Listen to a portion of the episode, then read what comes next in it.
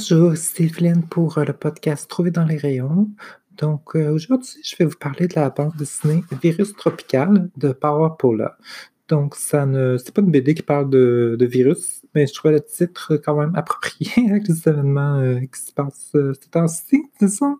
Et puis donc, je vais tout simplement commencer en vous disant le résumé de la bande dessinée qui est écrit à l'arrière. Donc, euh, fille d'une mère mystique et d'un père prêtre, Power Paula est née en Équateur où elle a vécu jusqu'à ses 13 ans, avant de retourner vivre sur la terre de ses parents, la Colombie.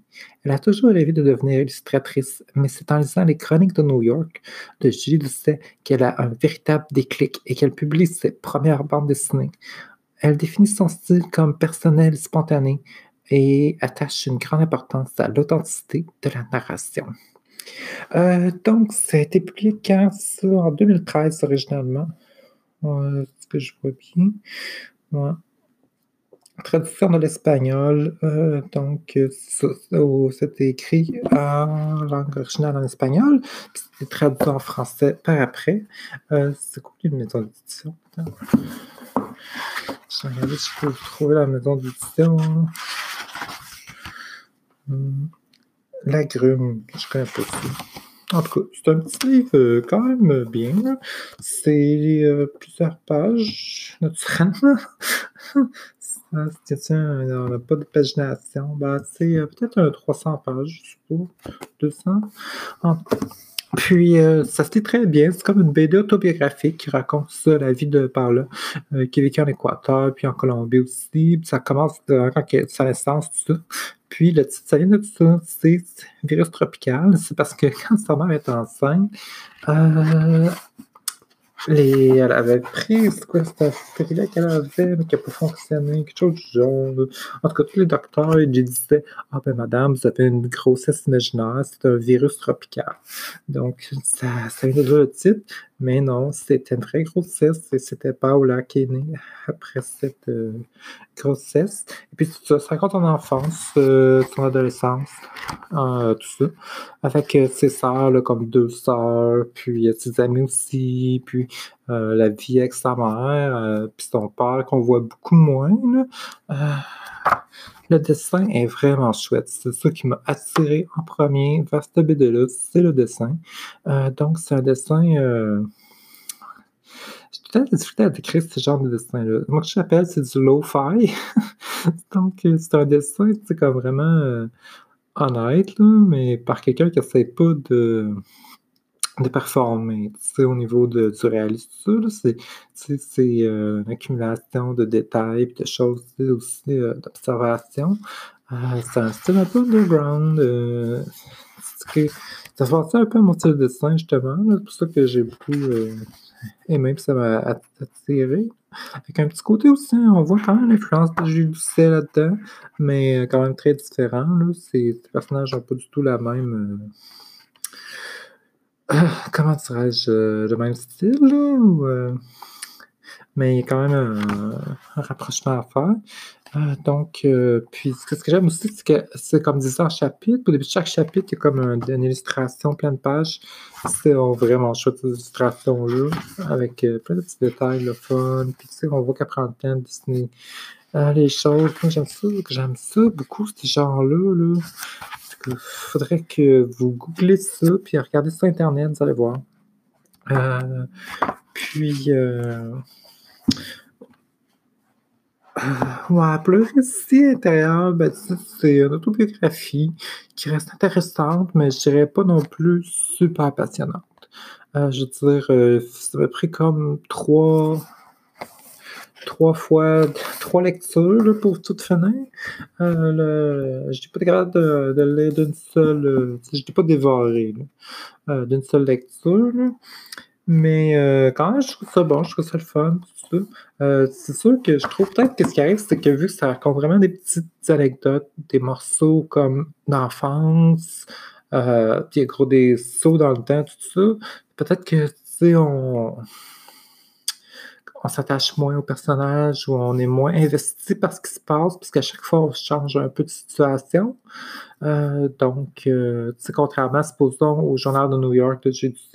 où ça raconte vraiment comme une tranche de vie plus euh, restreinte dans le temps, plus précise. Puis là, on suit les personnages, puis on sait qu'est-ce qui leur arrive, tout ça, plus euh, intimement ou plus euh, proche avec ça, qu'on a le temps de s'investir un peu plus dans ce qui se passe dans les événements. Tandis que dans le genre, dans Virus Tropical, c'est vraiment comme plus euh, un, plan éloigné. Tu sais, je veux ça, ça, ça, explore plus de choses. En même temps, c'est intéressant. je veux dire de voir comme différentes étapes de la vie du personnage ben de, Paula. Puis, euh, mais c'est ça, mais je trouvais qu'il manquait comme quelque chose vraiment que ça soit comme passionnant, là, puis t'as envie de dévorer. D'un autre côté, tu sais, bien qu'il y a des BD aussi qui sont pas non plus euh, super comme euh, passionnantes. Là. Je sais, si la bande dessinée est bien écrite, puis c'est intéressant, puis c'est le fun, c'est bien aussi, je trouve qu'il y a des œuvres comme ça que tu dégustes petit morceau par petit morceau, puis que tu sais, t'en lis comme à ton gré, tout ça. je trouve que c'est bien aussi. Euh, je trouve que. Ouais, c'est. C'est ça. Quand j'étais rendu au milieu, j'étais comme un peu genre. Hmm, je sais pas trop si j'aime ça ou si j'aime pas ça. Euh, puis euh, au niveau du récit, je sais. Puis à la fin, j'étais comme Ah oui, finalement, c'était intéressant quand même. Je suis contente d'avoir lu. Donc là-dessus, ouais. Ah, qu'est-ce que je pourrais vous dire d'autre? C'est, euh, ouais, c'était une relation avec des parents assez euh, euh, difficile. Là. Tous les parents, ils sont. ben, les enfants aussi sont, sont, sont, sont, pas tout à fait faciles, j'imagine, pour les parents, mais c'est une mère très contrôlante, ça me rejoint. Parce que ma mère était comme ça aussi, mais ben, comme ça aussi. Puis, donc, avec un père absent, comme d'habitude, un peu là, dans ben non, pas que ça généralise. Mais, euh, ouais. Mais. Ce que ça m'a fait penser, c'est que ça m'a fait penser un peu, je me suis dit, tu sais, des fois j'avais comme envie de, de faire l'autobiographie aussi, euh, personnellement. Puis, sauf que, tu sais, j'avais pas comme vraiment comme un, une anecdote. Euh, centrale, comme un focus autour de raconter quelque chose de précisément, tu sais, qui a pas tout à fait assez de matériel pour ça, mais je trouvais que ça, justement, c'est une bonne formule qui permettrait ça. Je pourrais raconter tout le temps ah, des, des, morceaux de vie, tout ça, au travers de différents étapes de, de, ma jeunesse, de mon enfance, tout ça, ah, par rapport aussi avec euh, mon identité de genre, tout ça, comment que, tu sais, je m'en ai rendu compte, des choses comme ça. Parce que c'est tout des petits morceaux qui sont un peu éparpillés dans la vie, tu. Avec ça, ça, ça, pourrait, comme, cette formule-là, tout ça, ça pourrait bien se prêter, euh, je pourrais faire, je pourrais comme faire quelque chose, si j'en prenais le temps, puis si je pouvais avoir l'occasion de pouvoir en prendre le temps aussi, je veux dire, c'est bien facile de dire ça si je prends le temps, mais il faut qu'on puisse euh, être euh, justement dans une situation propice à pouvoir prendre le temps, c'est qui n'est pas tout le temps évident, qui n'est pas tout le temps possible, malheureusement. Donc, c'est un PD que je vous conseille. Euh, je trouve que c'est ça. Il faut prendre le temps d'aller petit morceau par petit morceau, puis de l'apprécier comme petit à petit. Puis, si, je dirais, si vous avez la chance de la croiser en bibliothèque, si un jour les bibliothèques rouvrent de nouveau, ah, puis, euh, je vous conseille de l'emprunter. Euh, c'est une bonne BD, c'est intéressant. Surtout si vous vous intéressez à l'autobiographie, euh, je dirais que ça vaut vraiment la peine. à l'autofiction, l'autobiographie. Je pense que c'est pas mal autobiographique, justement, qu'elle disait que c'était très important pour elle, la sincérité là, dans les. l'authenticité de la narration. Donc, ça, ouais. Puis peut-être prendre ça avec justement le journal de, New York, là, du du ensemble. Ça, je pense que ça fait une bonne lecture complémentaire, les deux. Euh, c'est un peu dans le même genre de corpus que, qu'on peut faire la lecture, tout ça au niveau de l'autobiographie, puis au niveau de, du graphisme, tout ça, ça, se rapproche aussi. Euh, ouais, c'est, euh, c'est à conseiller. Donc c'est ça, c'est un épisode assez court aujourd'hui, parce que ouais, peut-être qu'il y avait moins de thèmes qui me retrouvaient là-dedans, mais il n'y a pas de contenu queer non plus. Donc, euh, déjà, j'ai pas tout ça à parler.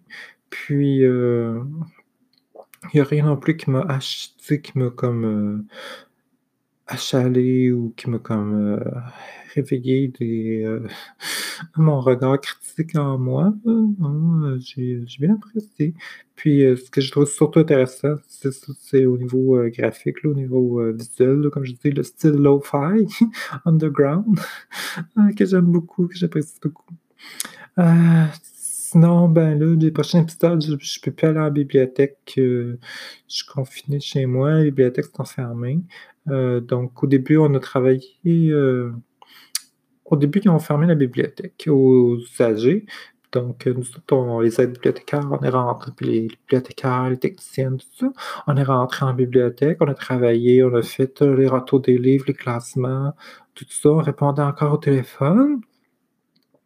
Ça, a duré, je pense, à peu près une semaine, peut-être quelques, peut-être une semaine, quelques jours. Puis finalement, la Ville de Montréal a décidé de, fermer les bibliothèques aussi euh, aux employés. Euh, parce que même si les usagers venaient pas, il y avait quand même des risques de contamination. Il y a des risques de contamination entre nous autres, entre employés. Dans chaque bibliothèque, il y a peut-être, euh, si on compte tout le monde, des bibliothécaires, techniciens, bibliothécaires, les euh, aussi euh, concierges, choses comme ça. Euh, on a peut-être une dizaine, une douzaine d'employés, donc certaines bibliothèques, il y en a même plus. Euh, fait que ça. Puis sinon, les, le, virus, ils disent qu'il pouvait survivre quand même un certain temps sur du papier, tout ça. Fait que ça, les livres qu'on soit, c'est plein de personnes qui sont manipulées, qui proviennent de différentes places de la ville de Montréal. Donc, euh, il y a eu différentes manipulations aussi de différentes personnes. Fait ça, ça nous mettait quand même un risque, même si on utilisait des gants euh, pour manipuler les livres. Donc, euh, moi, c'est la première journée que, ben, les journées que je fais, je travaille. quand la bibliothèque était fermée comme ça, j'étais comme pas anxieuse. c'est. Je, trouve ça fâchant parce que juste avant que la bibliothèque ferme, euh, ben, qu'est-ce que ça arrive, là? je commençais à mieux contrôler mon anxiété. Euh, je commençais à être plus positif quand j'arrive le matin, puis être moins stressé, puis... Euh, puis là, ça, c'est arrivé, puis j'ai comme tout perdu mon progrès que j'ai fait là-dedans. Je suis redevenu super anxieux, tout ça, mais c'est compréhensible, qu'est-ce qui arrive. Mais quand même, tu sais, j'étais comme fier de tout ça, puis là, j'ai ça, puis ça s'est évaporé. comme plein d'autres choses. Euh, donc, c'est ça. Je reçois quand même un salaire de la de Montréal. puis comme on est comme en stand-by, à l'attente. On attend d'avoir des nouvelles, de savoir quand est-ce qu'on va retourner en bibliothèque, euh, quand est-ce que ça va rouvrir. Euh, mais tu sais, ça peut prendre des.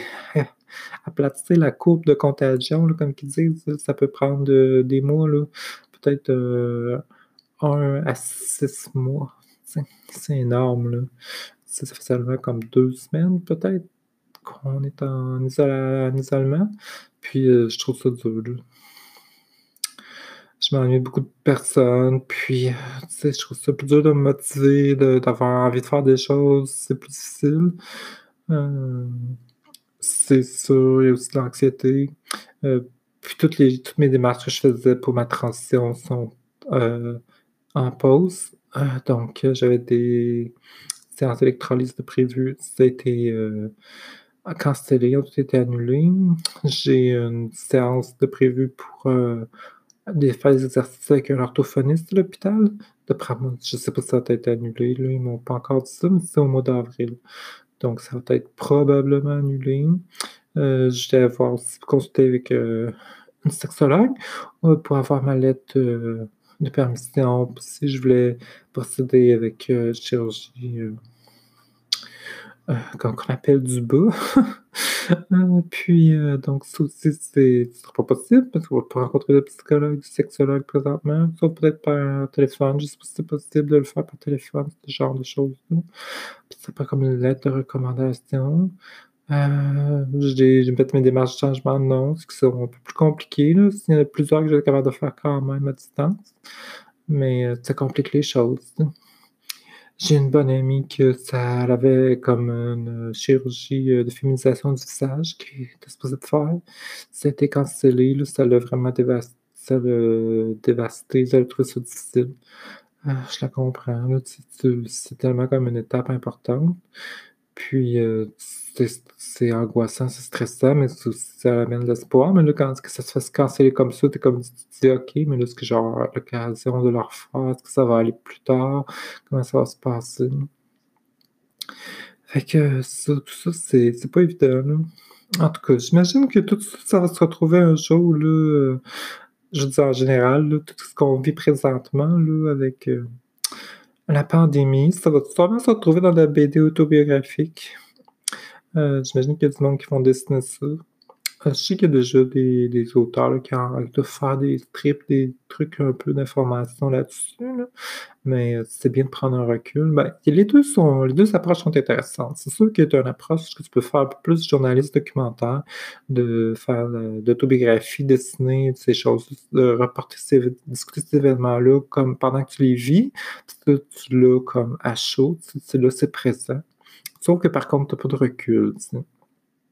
Tandis que si tu fais les choses après après les événements, ben là, tu avoir un recul, tu peux plus voir avoir une vue d'ensemble, puis cerner mieux ton récit ou ce que tu veux dire ou raconter ou communiquer à à tes lecteurs, tes lectrices. Fait que c'est je trouve que les 2 points ont comme, heu, de l'importance.